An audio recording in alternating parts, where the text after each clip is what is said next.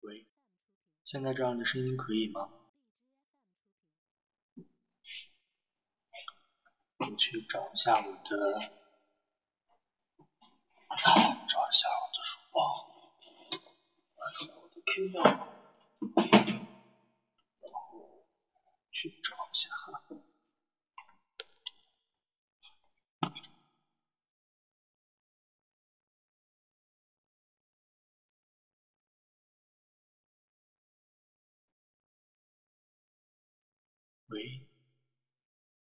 sub 2 sub 2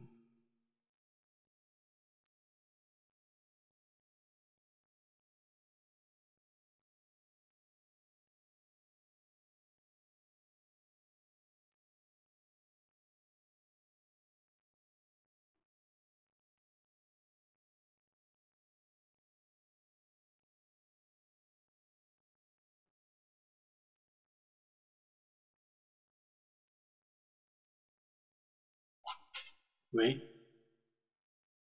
现在的声音可以吗？喂，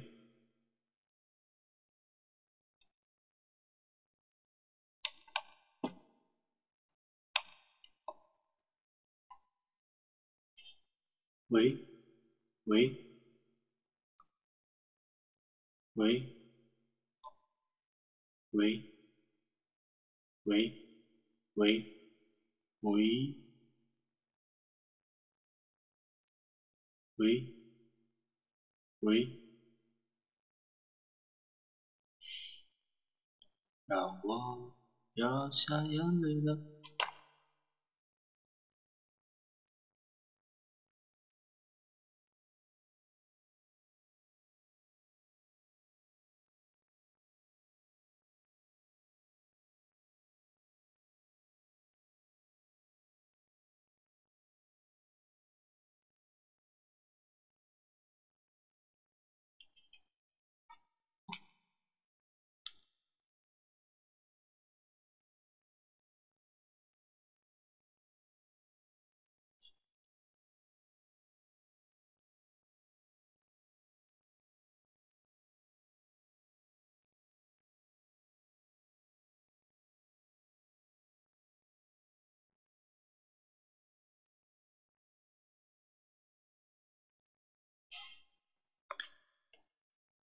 要是男孩在这儿就好了，要是我带些盐来就好了。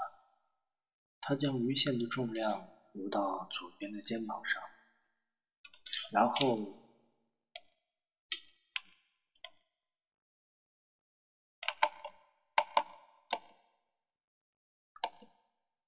喂，喂，喂，现在可以吗？我觉得可以啊。听诗甘露，喊麦，音乐，聊天，听诗甘露，好吧。喂，喂，喂，喂。喂，喂，喂，喂，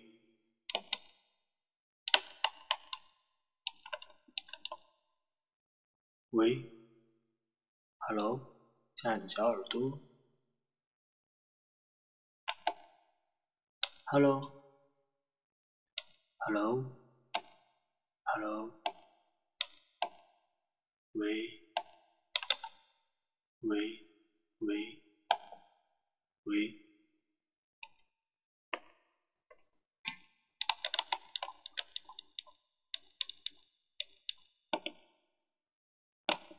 ，Hello，Hello，Hello，它将鱼线的重量，它将鱼线的重量挪到左边肩膀上。然后小心的跪了下来，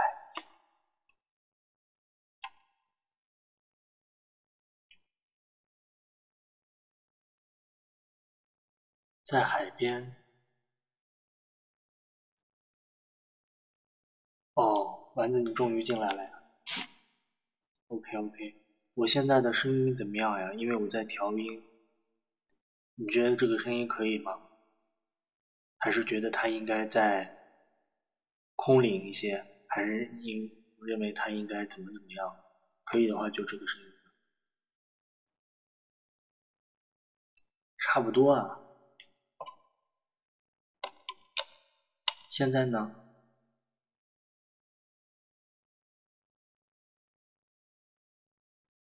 因为我弄了一个声卡，然后有好多乱七八糟的这个调音功能。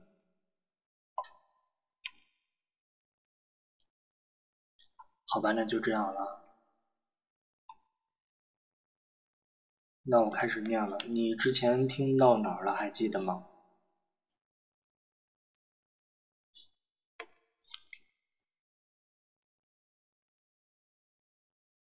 八成不记得了吧？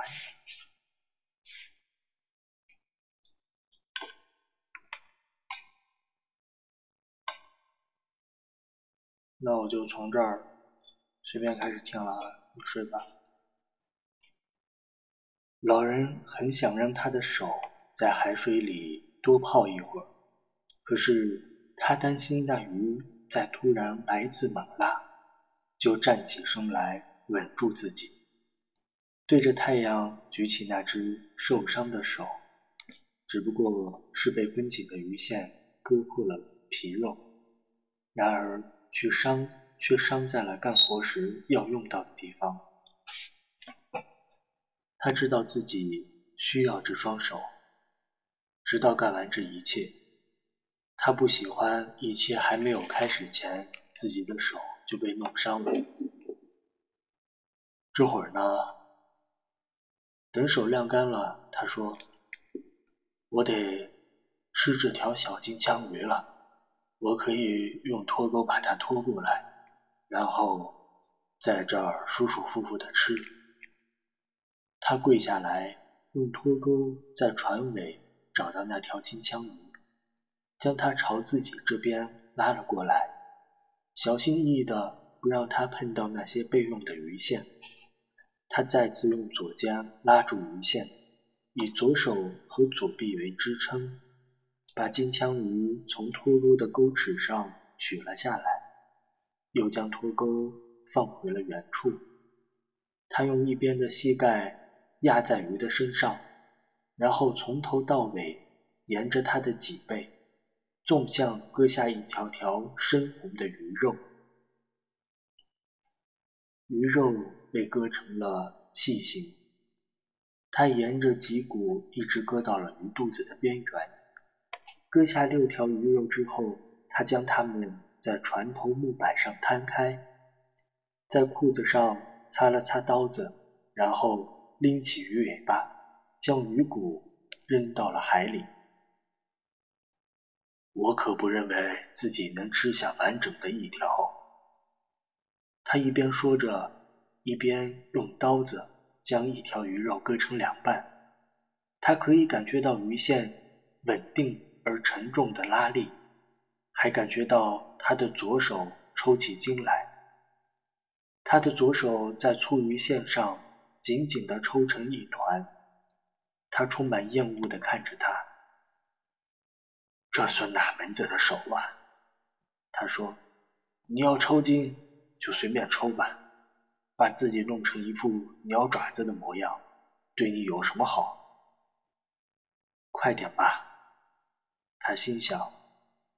他顺着倾斜的鱼线向黑暗的深水里望去。现在就吃吧，它会让你的手恢复力量的。其实也不能怪这只手，你和大鱼已经僵持了好多个小时了。当然，你完全能够和它永远僵持下去。快把金枪鱼吃了吧！他捡起一条鱼肉放进嘴里，慢慢的咀嚼着，倒也不那么难吃。好好嚼一嚼，他想，把汁都嚼出来。要是能放上点儿酸橙或者柠檬，或者放点盐，味道就更好了。手啊，你感觉怎么样？他向那只抽筋的手问道，而他僵硬的如同一具死尸。我会为了你再多吃一点。他把刚才切好的另一半鱼肉也吃了，他仔细的咀嚼着，然后把鱼皮吐了出来。觉得怎么样了，手？或许现在还不知道吧。他又拿起一整条鱼肉，放进嘴里嚼了起来。它真是一条鲜壮、强壮而鲜活的鱼啊！他想，我很幸运钓到了它，而不是祈秋。祈秋的肉太甜了，而这条鱼几乎一点都不泛甜，还保留了十足的韧劲。任何东西。只有食用才有意义，他想。真希望我能有点盐。我不知道太阳会不会把剩下的鱼肉给晒烂或者晒干，所以我最好把它们都吃下去。虽然我现在还不觉得饿，那条大鱼现在很平静，很稳定。我要把剩下的全吃掉，那样我就不慌了。有点耐心吧，手。他说：“我做这些是为了你呀。我真希望也能喂一喂那条大鱼。”他想：“他是我的兄弟，可是我必须杀死他，还要保持精力来做这些事。”他缓慢而尽责地把那些细形的条状鱼肉。全都吃了下去。他伸直了腰，在裤子上擦手。现在，他说：“你可以放下鱼线。”手，在你停止胡闹之前，我会用右手单独对付他。他用左脚踩住原来用左手握着的粗鱼线，身体向后仰。抵抗着鱼线在后背上的拉力。上帝帮帮我，让我别再抽筋了吧。他说：“谁都不知道那鱼接下来还要怎样呢。”可是他看上去很镇定，好像照着他自己的计划在行动。老人想：“可是那鱼的计划是什么呢？我又有什么计划呢？”我的计划只好跟着那鱼的计划随机应变，因为它的个头实在太大了。如果它跳出水面，我就能杀死它；可是，如果它坚持待在水下，我也只好坚持下去，奉陪到底。他在裤子上来回摩擦那只抽筋的手，试图让手指变得暖和。然而，那只手还是无法张开。也许在太阳下晒着，它就会张开。老人想，也许等我消化了那些强壮的生鱼肉，它就能张开了吧。如果我不得不用这只手，我就要张开它，不管要付出多大的代价。不过眼下。我还不想强行的张开它，还是等它自己张开，让它听从自己的意愿吧。不管怎么说，昨天夜里我把它用的太狠了，又要释放鱼线，又要防止几条鱼线相互的纠结。老人放眼向海面上望去，发现自己此刻竟如此的孤单。但是，他能在幽暗深邃的海水里看见彩虹，看见笔直向前延伸的鱼线，还看到了平静海面上奇异的波动。海上渐渐地吹起了信风，让云朵积聚起来。他向前方望去，看见一群海鸥飞过海水上面，他们的身影刻画在天空背景中，一时鲜明，一时暗淡，然后再次鲜明起来。于是他想，没有谁会在海上永远孤单。老人不由得想到。一些人多么害怕让小船去往看不见陆地的地方。他知道，那些天气会突如其来变得糟糕的月份里，那些人的担心是有道理的。可如今正是刮飓风的月份，在这样的月份，如果没有飓风，就会是一年当中天气最好的时候。如果要刮飓风，而你又正好在海上，就会提前看到各种预兆出现在天空中，在岸上人们却看不出来，因为他们不知道该看什么。他想，陆地一定也会改变这些云彩的形状吧？可是现在我们不会遇上飓风的。他抬头向天空望去。看见积蓄起来的白色云朵，仿佛是一大团可爱的冰淇淋；而在更高处，则是稀疏羽毛般的雪，映衬着九月的万里晴空。吹起了东北风，他说：“鱼啊，这样的天气对我来说是好事，对你来说可算不上是什么好事啊。”他的左手还抽着筋，但是他正慢慢的将它舒展开。我真讨厌抽筋，他想，这就是自己的身体在背叛自己。要是因为食物中毒导致腹泻或者呕吐，那是在人面前丢脸；然而要是抽筋，他想起抽筋时用的西班牙语，看了姆。就是自己在羞辱自己，尤其当一个人独自待着的时候。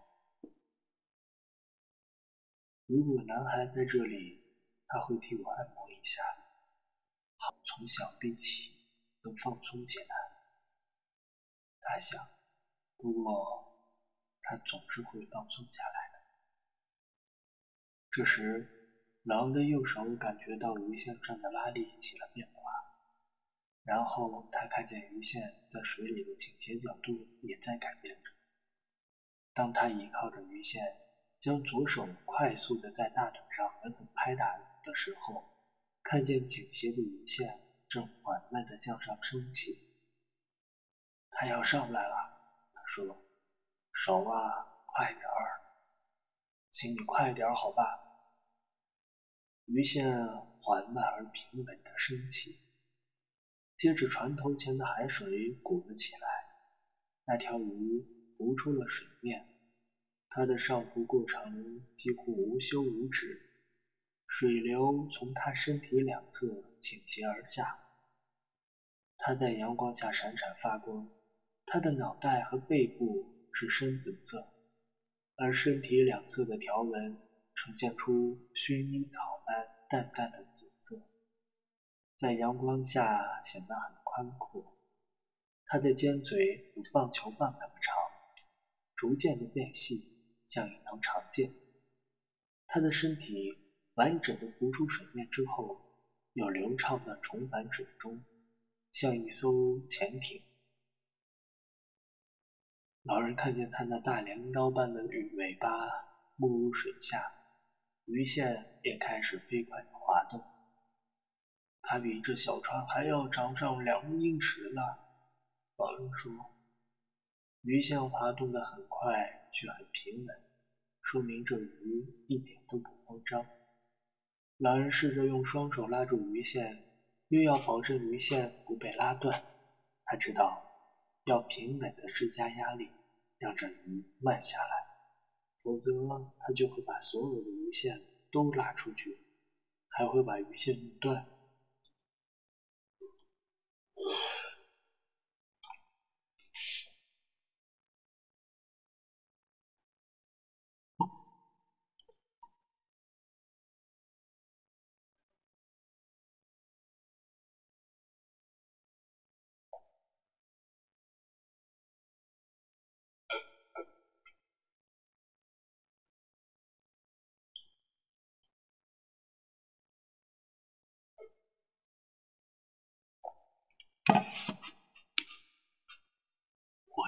能让他了解自身有多强大，也不让他知道，如果他全力逃跑，事情会怎样。如果换了我是他，这会儿我就会孤注一掷，拼命向前，直到鱼线被弄断。可是，感谢上帝，他并没有我们这些要杀他的人聪明，尽管他们比人更加高贵，更有才能。老人也曾见过不少大鱼，他见过不少体重超过一千磅的大鱼，而且还抓到过两条那么大的，不过都不是独自一人。现在他独自一人，看不见陆地，和一条大鱼紧紧纠缠着。这鱼是他见过的最大的鱼，甚至比他听说过的还大，而他的左手。老人的左手正紧缩着，像鱼鹰紧缩的爪子一样。我的抽筋会好的吧？他想。他的抽筋一定会好，那样我就能帮助我的右手。有三样东西是兄弟：那条鱼和我的两只手。这时候抽筋太说不过去了。这时，那鱼又重新慢了下来，恢复了原来的速度。我真弄不懂它为什么要跳出水面。老人想，他跳上来就好像是为了让我看看它有多么大。总之，我现在是知道了。他想，真希望我也能让他了解我是一个怎样的人。不过。那样他会看到我抽筋的手，还是让他以为我是一个更强壮的人吧？我会比现在更强壮的。但愿我是那条鱼，他想。那条鱼竭尽全力要对付他，只不过是一个人的决心和智慧。他让自己舒舒服服地靠在木板上，忍受着不时袭来的痛。那条鱼平稳的游，小船在幽暗深邃的海面上缓缓的前进。东边吹来的风让海面上起了小小的波浪。到了中午，老人的左手不再抽筋了。鱼啊，这对你来说可是个坏消息。他说着。将鱼线在盖着金箍的麻袋上换了换位置，他觉得舒服，但又忍受着疼痛。尽管他根本就不承认不承认这疼痛的存在。我没那么虔诚，他说。但是如果能抓住这条鱼，我就念十遍天主经和十遍万玛利亚。如果抓住它，我还会去朝拜克布兰圣母。我发誓。他开始机械地念起他的悼词来。有时因为太过疲倦，他竟然记不起祷告祷告词。于是他就故意念得特别快，让句子自动的顺嘴溜出来。万福玛利亚要比我们在天之父好一些，他想。万福玛利亚，你充满圣宠，主与你同在。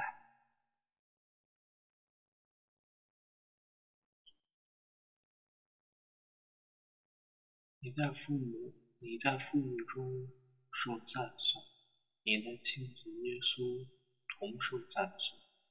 天主圣母玛利亚，求你现在和我临终前为我祈求天主。然后他又加了两句：“万福同真圣母，求你让这条大鱼死去吧，虽然它是那么美好。”当他念完的祈祷，感觉好了一些，然而疼痛依旧，也许还更厉害了一些。他靠在船船头的木板上，又开始机械地活动着左手的手指。尽管微风轻柔地吹着，但此时的阳光已经变得灼热。我最好还是把船尾那根小鱼线重新装上鱼饵吧，他说。如果那鱼打算在这儿熬上一夜的话，我就需要再吃点东西。瓶里的水也不多了，除了祈秋，我在这儿钓不到别的。可是我如果趁着新鲜吃，祈求的味道也不算差。我希望今天夜里能有条飞鱼跳上船来，可惜。我没有灯光来吸引它们。飞鱼生吃起来很美味，而且还无需我切成小块。现在我得保存好所有的体力。上帝呀，我可不知道啊那条鱼竟然有如此的巨大。欢迎新进来的小耳朵，今晚在分享《老人与海》。如果你想要被哄睡的话，就留下来吧，保质保量。几乎所有听着我念故事的小耳朵都能够很快的睡着。那我也得杀了他，他说。不管他有多么巨大，多么了不起。虽然这很不公平，老人想，可是我要让那鱼知道，一个人能做到什么。能忍受什么？我曾经对男孩说过，我是个不同寻常的老头。现在是时候来证明这一点了。老人已经证明过上千次了，但是那不算什么。如今他要再一次证明，每一次都是重新来过。当他这么做的时候。他从不想回到过去。但愿那鱼会睡觉，这样我也可以睡觉，梦见那些狮子。为什么梦里留下的最重要的东西是那些狮子呢？别想了，老家伙。老人对自己说。靠在船头，他静静地休息着。什么也不想。时间已经到了下午，小船依旧缓慢而平稳地前进着。不过，从东边吹来的微风给小船增添了阻力。老人在不大的风浪中漂，斜勒在后背上的鱼线也不再让他感到那么的疼痛。那么难以忍，难以忍受。下午某一个时间，鱼线再次的开始上升，但是那鱼只不过在水面下方稍高的一些地方继续往前游。阳光照在老人左边的手臂和肩膀，还有他的后背，所以他知道那鱼游动的路线已经转成了东北方向。既然那鱼他已见过一回，他现在就可以想象它在水里游动的场。他想象那鱼张开翅膀一样宽阔的胸襟，挺直的巨大的尾鳍划破了黑暗的海水。我很想知道它在那样的深处能看见多少东西。老人想。那鱼有着极大的眼睛，而一匹马的眼睛要小得多，都能在黑暗里看见东西。从前我的眼睛在黑暗中也能看得很清楚，不是说绝对的黑暗，但是也和一只猫的视力相差无几。老人抽筋的左手由于阳光的照射。加上他持续的活动手指，已经完全的恢复了。于是他尝试将鱼线的张力更多的交给左手。他耸一耸背上的肌肉，稍微转移一下鱼线造成的痛苦。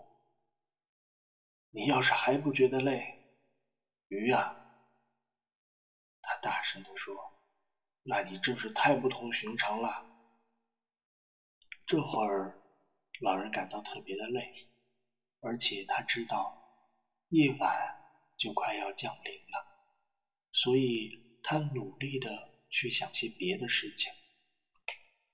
他想起了棒球大联赛，他称之为 Gary Leck。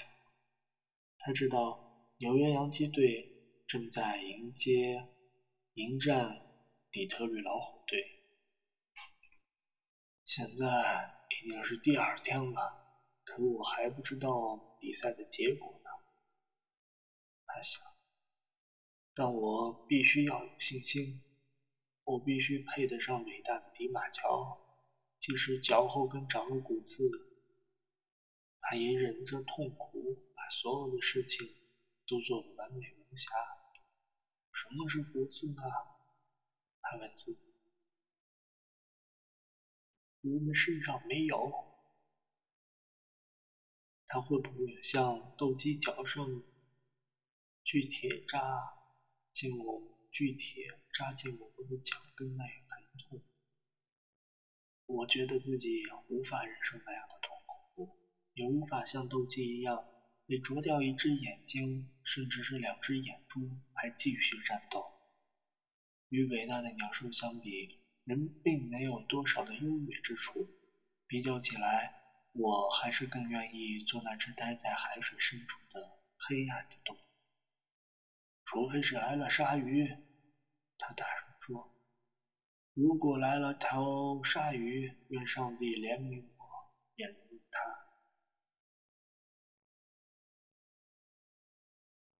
亲爱的小伙伴们，亲爱的小耳朵们，这里是。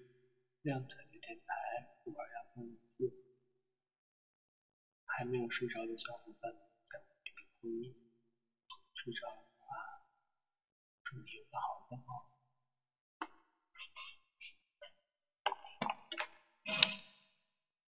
今天的直播就到这里，我们明天下一期再会。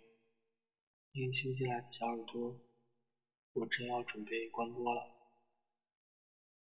然后，要不再给你读三到五分钟，你放下手机黑听，试着去睡觉。今天分享的是《老人与海》，我就接着刚才继续读了。你相信伟大的迪马乔会像我这样？和一条大鱼相持这么长的时间吗？